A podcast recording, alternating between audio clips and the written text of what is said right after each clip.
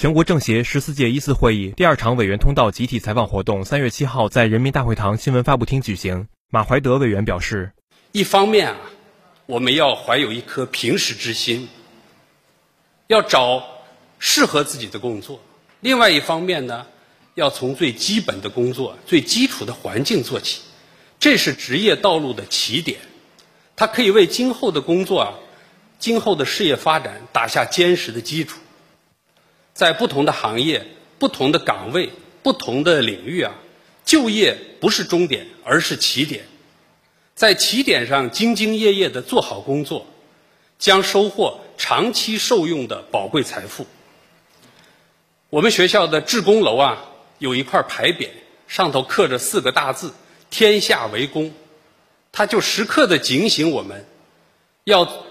做有志之士，心怀国之大者，勇于担负重任。在追求和奋斗的过程中啊，我们一定会收获成功和喜悦，同时啊，也会面临困难和压力，有时候甚至还会遭遇挫折。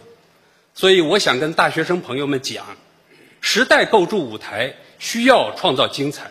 无论顺境逆境，我们都要守初心，担使命。把个人的理想啊融入到新时代的奋斗之中，让青春之花绽放在祖国和人民最需要的地方。